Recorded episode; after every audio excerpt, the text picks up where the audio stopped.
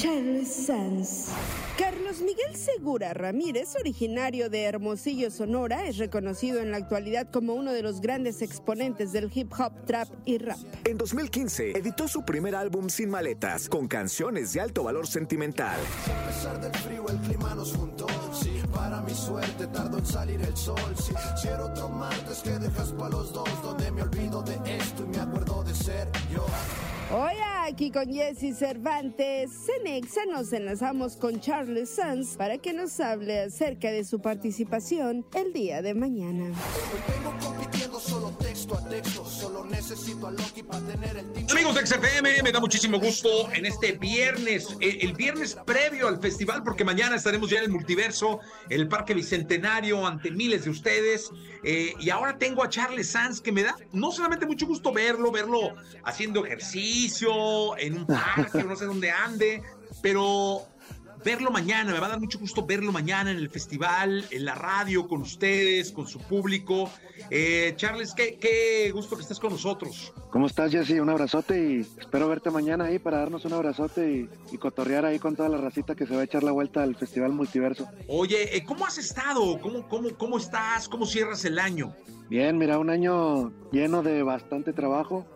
Nunca había hecho una gira eh, donde mis presentaciones fueran en puros teatros, entonces este fue un año de, mucho aprendizaje. El hip hop muchas veces es difícil llevarlo a este tipo de spots, entonces una de mis prioridades este año era como darle ese, subirle un poquito al nivel y queríamos hacer puros teatros, entonces fue un año de mucho aprendizaje. Dentro de todos estos teatros también tuve la oportunidad de hacer el Pepsi Center, ahí ocho mil personas cantando mis canciones. Creo que todo este año ha sido una locura, como siempre es la música de altos, bajos, momentos que tocas el cielo, momentos donde estás más cerca de, de este plano terrestre, pero creo que ha sido un año bastante bonito. Un disco que presentamos este año, Máscaras, eh, que está cerca de llegar a los 100 millones de reproducciones. El, dis- el disco Órbitas que me escribí con Charif, el que acaba de salir apenas hace un mes, estamos por llegar a las 7 millones de reproducciones. Entonces, con mi público solamente puedo estar agradecido con el trabajo. eh, ahí tengo que ajustar algunas cosas que no sabía de presentarme en teatros o cosas así.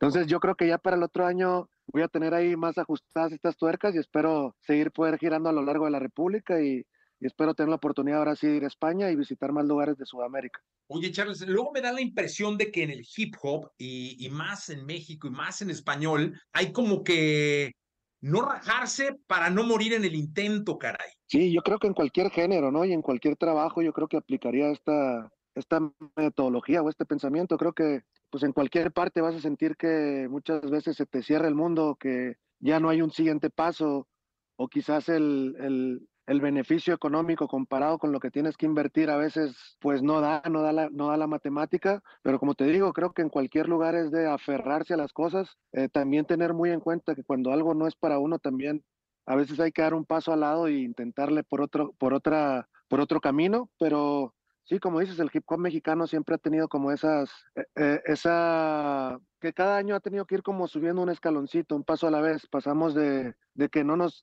que no dieran un peso por el género, después de ser uno de los géneros más escuchados en toda la República.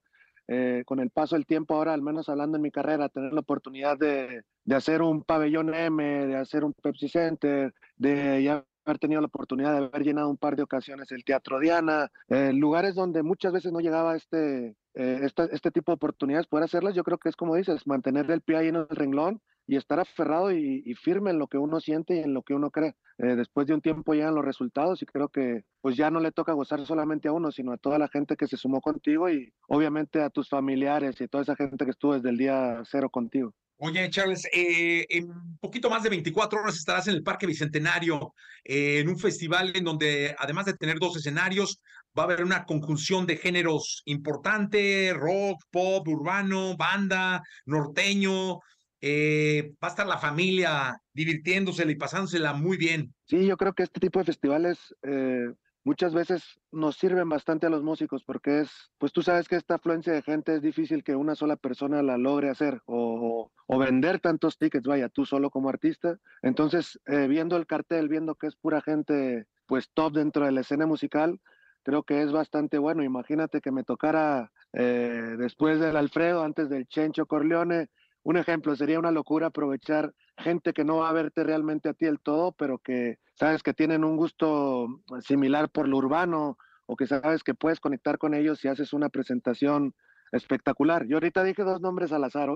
Sería increíble que me tocara algo así, pero creo que este tipo de festivales te da esta oportunidad de llegar a la cabeza y al corazón de otro tipo de gente que a lo mejor ni siquiera tenía idea de quién eres o, o te había escuchado en canciones de hace 5 o 10 años y creo que se vuelve una gran oportunidad para, para mostrarles lo que la evolución que ha tenido tu proyecto en los últimos años y, como te digo, intentarte quedar en el corazón y la cabeza de, otra gente, ganarte otro par de, fans que quizás a la otra que te presentes, pues sean los que adquieran un boleto o, sean los que estén ahí en primera fila apoyándote. Eh, me encantaría, Charles Sanz, que invitaras a toda la gente a que no falte el día de mañana. Familia chula, yo sé que todos mis seguidores son unos, unos, loquillos y que los voy a ver ahí mañana. Los veo con toda la actitud, llevo a todo el ensamble completo, llevamos trompeta, llevamos trombón, llevamos saxofón, llevamos guitarra eléctrica, docerola, eh, sintetizadores, así que no sé realmente cuánto tiempo voy a tener la oportunidad de gozar con ustedes, pero sé que los minutos que tengamos vamos a bailar, reír, llorar, brincar, así que mañana los veo en el Festival Multiverso.